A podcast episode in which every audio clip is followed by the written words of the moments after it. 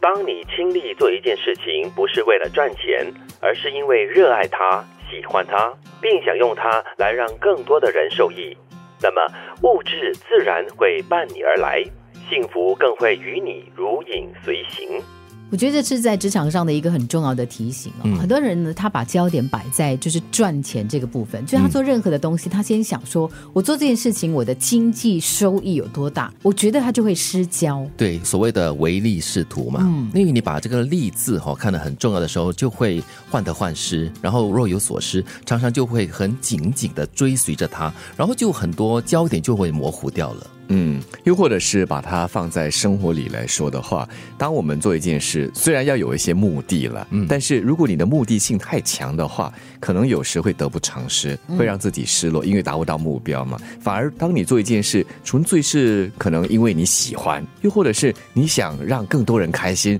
让人更多人受惠的话，那它随之而来的呃幸福感也好，又或者是物质上的回报呃也好，是你想象不到的。我想起了去年我带团到韩国去的。的时候的一位导游，这位导游呢，他很坦诚，就是你知道他们。对于他们来讲呢，很多时候呢就是要赚佣金嘛。就是我带他们带顾客到一些地方去，如果顾客要买东西的话，他们就可以抽佣。而且呢，他们那边就是韩国的那个导游制哈是非常呃明确的。嗯，就是当你有一定的那个所谓的呃收益的话呢，你在那个旅游行列里面就国家级别哈是有什么金级啊什么特别等级的了。哦，就是你带越多的旅客去消费的话，你就会晋级到更高的一个。就是说你在你的行列里面行业。里面呢是有很高的那个职位的，然后他就说他刚刚开始的时候呢，他的焦点就是赚钱赚钱赚钱。嗯，他做任何的东西呢，他做任何的准备哈，就指向最后他的这个游客会去消费。嗯，然后呢，后来他就说呢，其实，在那个过程当中，他一很不开心，因为当他没有办法说服这个游客的话呢，他就会觉得很挫败。嗯，然后呢，他发现其实那个效果没有很好。后来有一天，他就说：“哎呀，算了，因为一直达不到他自己定下的目标嘛。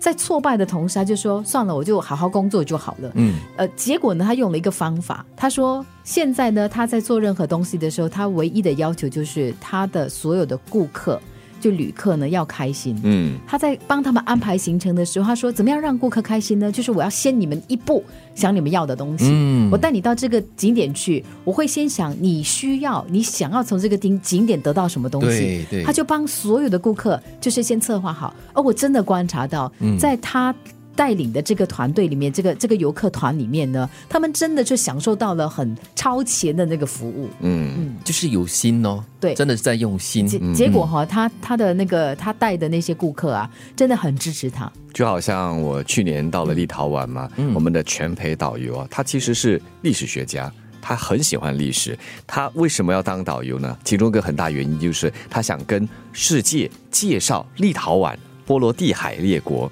所以当他们来的时候，他滔滔不绝的、很充满热情的和大家分享有关这波罗的海列国的历史啊、地理啊、人文等等的。呃，有些团友他们很喜欢他，就一直跟着他在聆听、在学习的，所以可以感觉到他的那份热忱。因为他的那份热忱，所以他很关心他的团友，而他的队友呢，也很自然的很喜欢他。对，像我讲的这位导游哈，他说，因为这样的一种心态的转变呢，之后啊，就算他带的这些游客呢没有消费，他也觉得很开心，因为他说，在整个他们旅游的过程当中，他跟顾客之间、游客之间的互动呢是非常好的。嗯，他说他们很快乐，我也很快乐，因为我觉得好像我作为一个服务人员哈，我比你还要快想到你需要的东西。是是，他觉得他每一次都是一个挑战来的。对，所以有一句话嘛，无心插柳，有时你不是为了一件事情，不是为了什么。目的去做一件事，但是它付之而来的是很大的回报，嗯，很大的幸福感。对，